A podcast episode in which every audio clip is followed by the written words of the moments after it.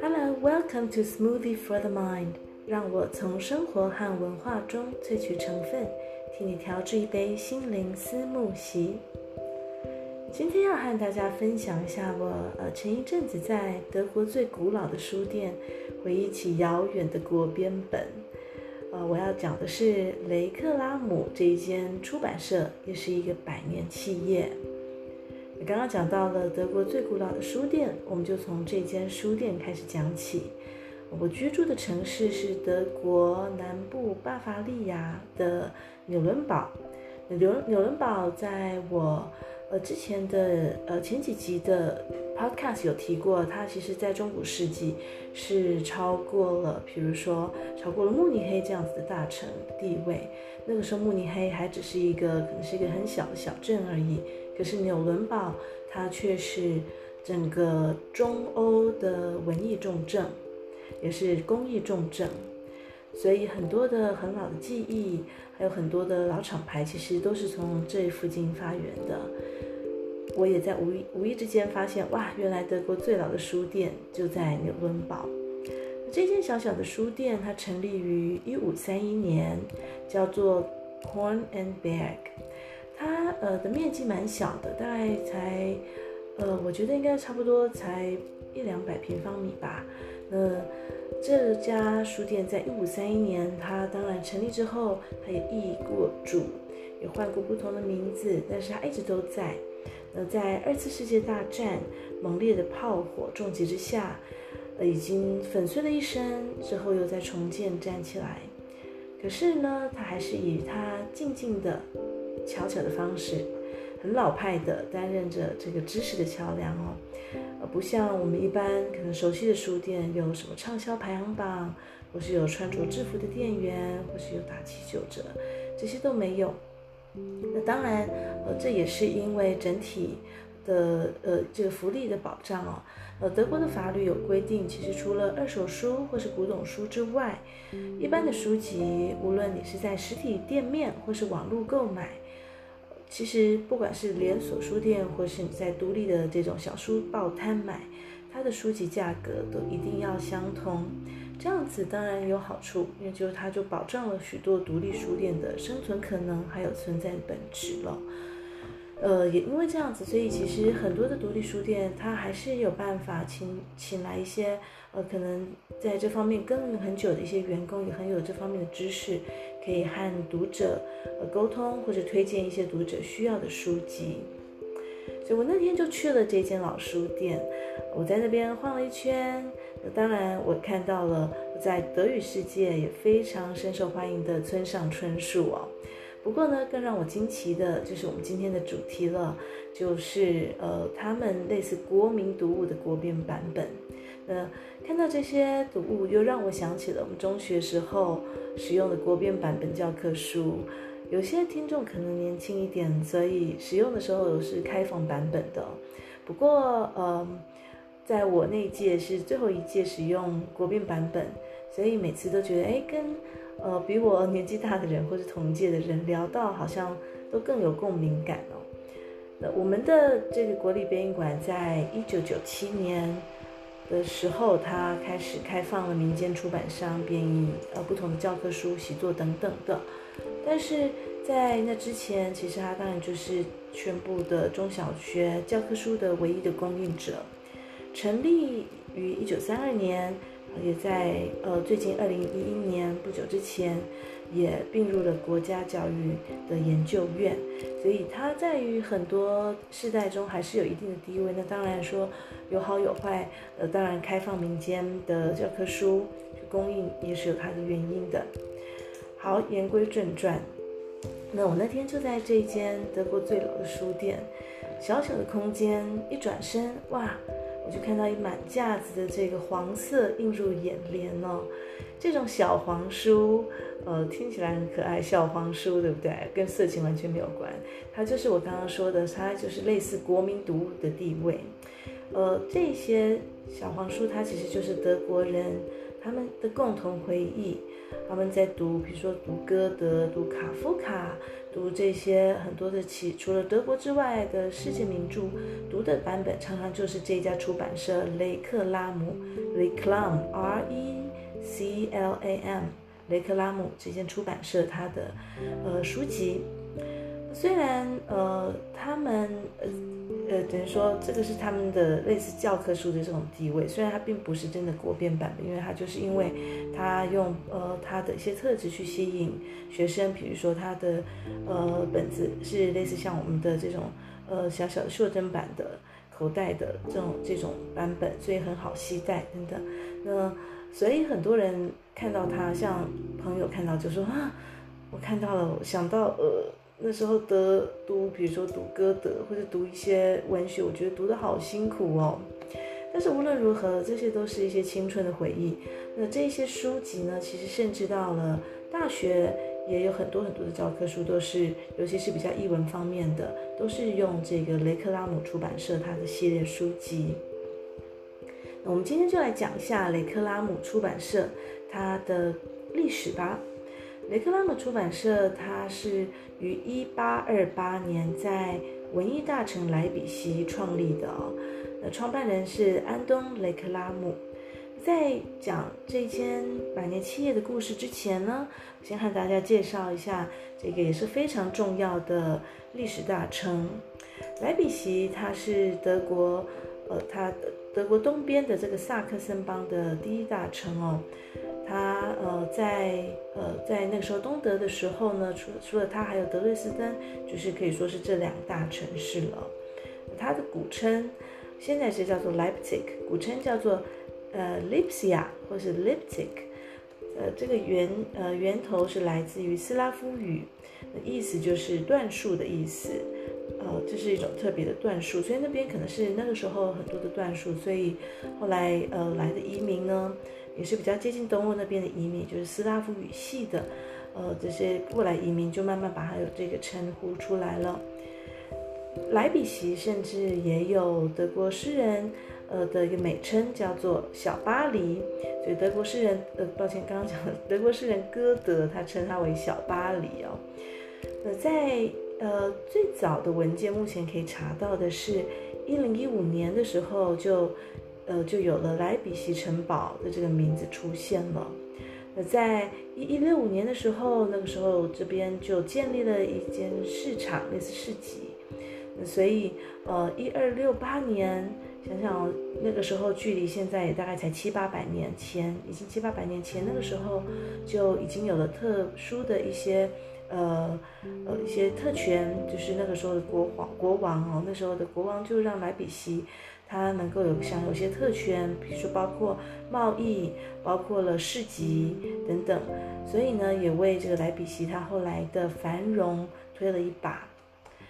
那呃，莱比锡一个蛮重要的就是它的大学啊，因为其实有大有了大学，当然就是人文荟萃嘛，所以有更多的产业相关的产业会发展出来。一四零九年的时候，所以那个时候才六，已经六六百多年前。一四零九年的时候，莱比锡大学成立，也就开始了莱比锡踏上了出版业中心的发展历程了。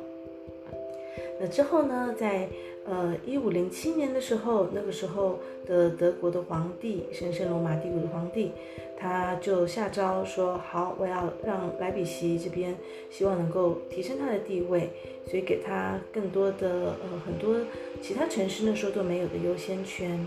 那慢慢呢，他这个城市地位巩固之后，所以也有了这个博览会之城的名称，尤其是在文艺方面的。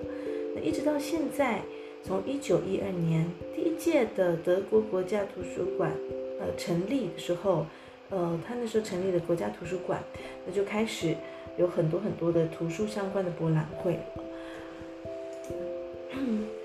那在呃东西德的时候呢，因为莱比锡属是属于东德，所以那个时候的确，当时的莱比锡的人他们过得比较辛苦的生活，呃，包括了很多的呃书籍可能没有办法阅读，或是很多的言论自由都受到限制。不过也是在这样子的压迫之下，在一九八九年的时候，那个时候莱比锡这边就开始了很多呃的群众抗议活动。呃，他们那时候就约定了每一周一都要去游行集会，要去呃，希望能够反映给这个当时的东德政权。那确实也天时地利人和。后来，呃，这些活动也促成了两德的统一。莱比锡也算是在东德的城市中发展数一数二的。所以，这个就是呃，我们今天讲的这个主角雷克拉姆出版社它的诞生地的这个大概的背景。莱比锡，那雷克拉姆出版社刚刚说到，它是在一八二八年成立于莱比锡的。他本来就走比较偏向文艺相关的出版路线，比如说，呃，他就曾经出版了那时候呃全套的莎士比亚的作品哦。那等到了一八六七年，因为那时候一些版权上面的限制已经呃已经可以突破了，已经过了这个版权的期限，所以雷克拉姆出版社他也开始呃大量的印了，比如说像歌德。啊，还有席勒等等许多重要的德国启蒙文学和浪漫派的代表作品。其中呢，雷克拉姆出版社它的世界图书馆系列，这是它一个特别的一个一个一个系列，它里面就包含了许多，当然一定有很多大众的德语的，还有很多欧陆，甚至许多世界各地的经典文学，还有哲学作品。那我那天在书局，甚至还找到了几本讲日语、还有日本文学和俳句的书籍。这些可能就是说，呃，一些大学生等等他们可以使用的教科书。那这种雷克拉姆出版社它的这样子的书籍有什么样的特色呢？当然就是说它的价格是比较一般的学生可以负担的。它的印刷它尺寸也比较小，这纸纸质也很轻薄。让呃读者都更能够负担，呃，所以学生教师起来，呃呃，替教师要携带都就觉得很方便，呃，用这样子的出版的特色，让更嗯、一般人会觉得更不好接触的这个文学和哲学都可以顺利的进入了人们的生活，而且它很可爱哦，它有不同的呃它不同的颜色，我们最常看到的就是黄色嘛。黄色就是哦，它的这个这个呃指标色。但是比如说，如果是双语的，它会用橘色。